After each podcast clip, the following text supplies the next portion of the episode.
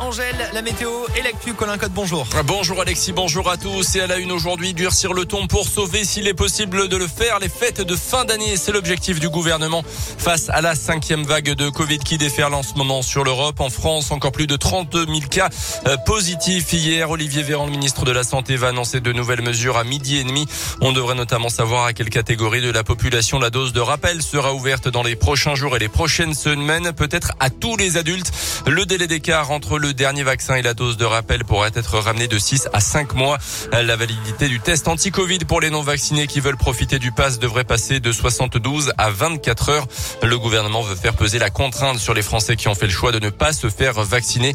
Les contrôles du pass sanitaire seront renforcés ainsi que les tests de dépistage dans les établissements scolaires. Dans ce contexte sanitaire toujours donc très compliqué, les retours aux salles de spectacle se font en catimini en ce moment. Euh, selon une étude réalisée par le ministère de la Culture à la fin de l'été, seuls 4 Français sur 10 sont retournés fréquenter les lieux culturels comme avant la crise.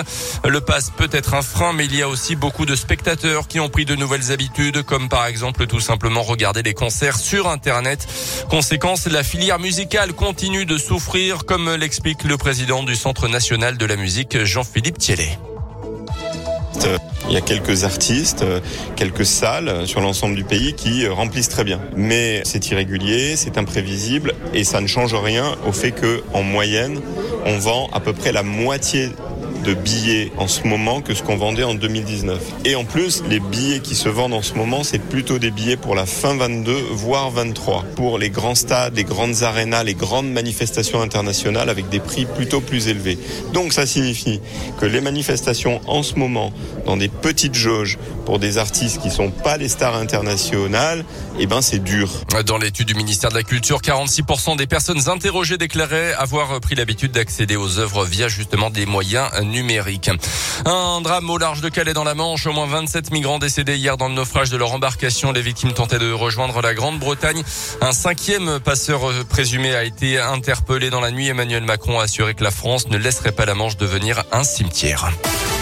Dans l'actu également chez nous, une Auvergnate de 49 ans interpellée mardi soir à Lande pour une tentative de vol dans un supermarché. Selon la montagne, elle venait d'être repérée par les vigiles en train de quitter les lieux avec, avec elle trois consoles de jeux valeur plus de 1200 euros. Au total, elle a été placée en garde à vue et sera bientôt convoquée devant le tribunal. Ce jeudi, c'est la journée internationale de lutte contre les violences faites aux femmes. La région a annoncé l'achat d'un millier de boutons d'alerte. Ces petits mécanismes euh, permettent, quand ils sont activés, d'envoyer un SMS géolocalisé à cinq proches en même temps, ils enregistrent également les bruits et détectent les chutes. À noter cette manifestation de plusieurs collectifs féministes ce soir à 18h, place de Jaude. On termine avec le foot et la Ligue des Champions. Le Paris Saint-Germain battu pour cette cinquième journée de la phase de groupe. de buts 1 sur le terrain de Manchester City. Mais les Parisiens quand même qualifiés pour les huitièmes de finale. Ils vont terminer deuxième de leur poule. Ce soir, place à la Ligue Europa. À 18h45, Galatasaray, Marseille et le déplacement à 21h de Lyon sur le terrain de Brondby, une équipe danoise.